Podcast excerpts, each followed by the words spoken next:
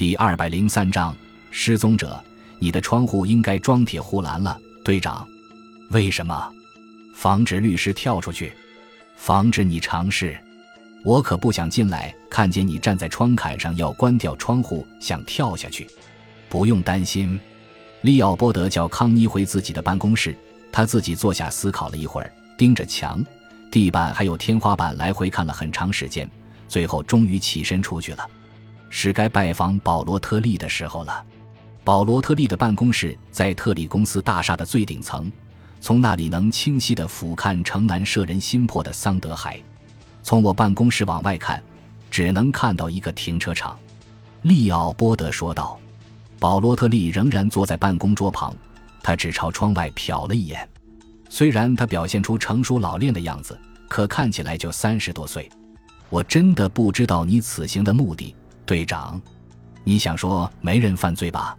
三个人失踪了，包括律师詹尼斯·布莱克。不过我们还没有足够的证据证明有人犯罪。如果是关于我父亲的财产，是的，又是那个女人。她话中带着几分恼怒。她想得到我弟弟那份。她关心怎样才能得到那笔财产。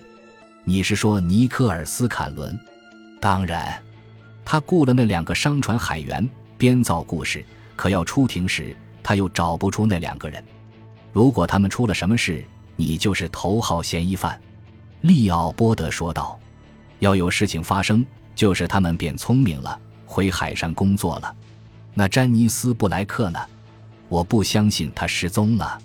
我可以告诉你，他确实失踪了。”保罗特利看了看表，已经过五点了，我得回家了。我想记者们要熬通宵了，不是今晚。我父亲就是因为经常熬夜，才早早的就去世了。说说你弟弟的事儿吧，从哪儿说起呢？他去海上工作，后来死在了海上，听起来像上个世纪的事情。是的，不是吗？真的很抱歉，队长。如果他大部分时间都在海上，那么他是怎样认识尼克尔斯·坎伦，并且和他订婚的呢？你应该去问他。坦白的讲。我都不是很肯定他们是不是订过婚，我只知道他可能和他在镇上同居过。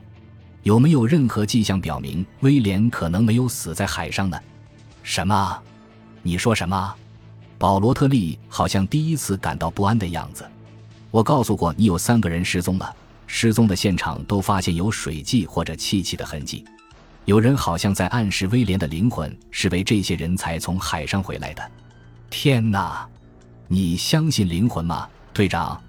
在这件事上，我不相信。利奥波德很严肃地回答道：“我用手指蘸了一点水尝了尝，你弟弟的灵魂显然应该是海水味儿，而不是淡水。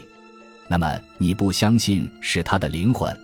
不过我还没有推测这不是威廉，有可能他被某艘船救了，可能现在他想报复那两名害得他差点死去的海员。”是他们害死我弟弟的吗？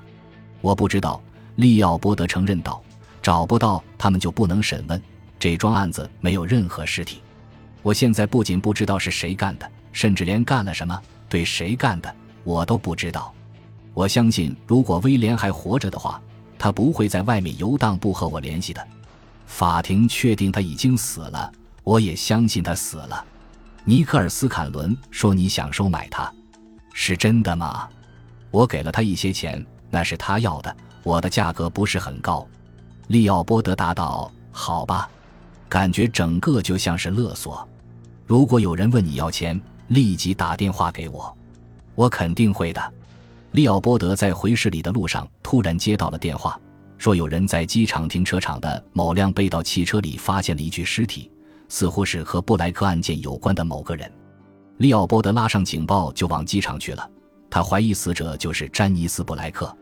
到达机场后，他费力挤进了一群好奇的旁观者围成的圆圈，发现弗莱彻正站在那具男尸旁边，可他从来没见过那名男子。这些是从他衣袋里搜出来的，队长。可是没有钱夹和其他能证明身份的东西。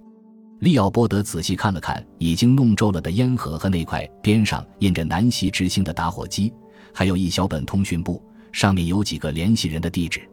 唯一一个本地联系人就是詹尼斯·布莱克，写着他的名字和办公室电话号码。他是怎么死的？利奥波德问道。头部后面中了一枪。好的，可能是布莱克的两名证人之一萨姆·惠灵顿或者里克·奥布莱恩。不过我不是在碰运气。去叫尼克尔斯·坎伦来看看他是否能辨认一下尸体。弗莱彻皱了皱眉头说：“如果不是惠灵顿或者奥布莱恩，那可能是谁呢？威廉特利？可能他死里逃生了呢？想法不错。”对这样一个蹊跷的案子倒是有点道理，不过尼克尔斯·坎伦很快否定了该猜测。他说：“死者看起来没有一点像他未婚夫。看看，这是他的照片，是他最后一次出海时照的。”利奥波德看了看他钱包里的照片，不得不同意他的说法。那么就只剩下惠灵顿和奥布莱恩了。你有什么想法吗？照片里的人靠着船的栏杆站着。看起来和保罗特利就像兄弟，栏杆上有南希之星的名字，不知道。他回答道：“我告诉过你，我没有见过这两个人。”没错，利奥波德同意道：“保罗特利为了阻止我拿到那笔钱，他什么都干得出来。你认为是他杀的这个人，那是你们的问题。不过，如果两名证人死了一名，口头遗嘱就不可能成立了。”没找到第二名证人之前是不可能。威廉特利还可能当着别的船员口述过这个遗嘱，也可能。他浑身抖了一下，说道：“咱们出去吧。我只希望你明天不要再叫我来辨认另一具尸体。第二名证人，或者詹尼斯·布莱克。夜晚很糟糕，第二天早上也好不到哪儿去。媒体的人风闻布莱克失踪的消息。”有记者来警局，想看利奥波德的办公室，并且想拍照。利奥波德一向都折服于媒体的力量，心想能不能借助媒体来调查这个案子。利奥波德边想边看着在验尸房拍的照片上死者的脸部。突然，阿玛布莱克打电话来了：“你是说，像我丈夫那样重要的人物会从你的办公室里消失，而且再也没有出现过？”他问道。电话里有杂音。利奥波德回答道。我肯定我们会再见到詹尼斯的，我们全力以赴在找他。请冷静点。他连再见也没说就挂断了电话。利奥波德出去买咖啡，注意到那名叫罗杰斯的巡警又在康妮的办公桌旁。他是下班了还是在等出庭呢？如果他在逗留，利奥波德就会去找他谈谈了。如果他想和康妮约会，下班后打电话约就行了。利奥波德盯着他的咖啡看了半天，突然他明白了詹尼斯·布莱克是怎样失踪的。最重要的是，他知道他为什么要失踪。利奥波德的车停在大楼的后面，他坐在车里，突然看见一辆蓝色福特轿车开进了停车场，停在了第二排。根据车牌号，他能认出那是辆租来的车，而且他很快便认出了他一直在等的人。你好，詹尼斯。律师刚走到大楼的后门，利奥波德大声叫他：“利奥波德，我，你怎么会在这儿呢？等你，你昨天早上确实离开的太仓促了。我可以解释整个事情，我知道你可以，可现在一切都变了。我们现在讨论的是谋杀案，商船海员萨姆·惠灵顿的谋杀案。”詹尼斯·布莱克舔了舔嘴唇说。中午的报道说你们没能认出他，如果我没猜错，只可能是惠灵顿。怎么会呢？利奥波德说：“我有两个推测，看看你相信哪个。第一，你编造了整个故事，说那两名证人失踪了，他们绝不是像你描述的那样失踪的，他们是被保罗特利绑架了，而且是在你的帮助下，然后被谋杀的。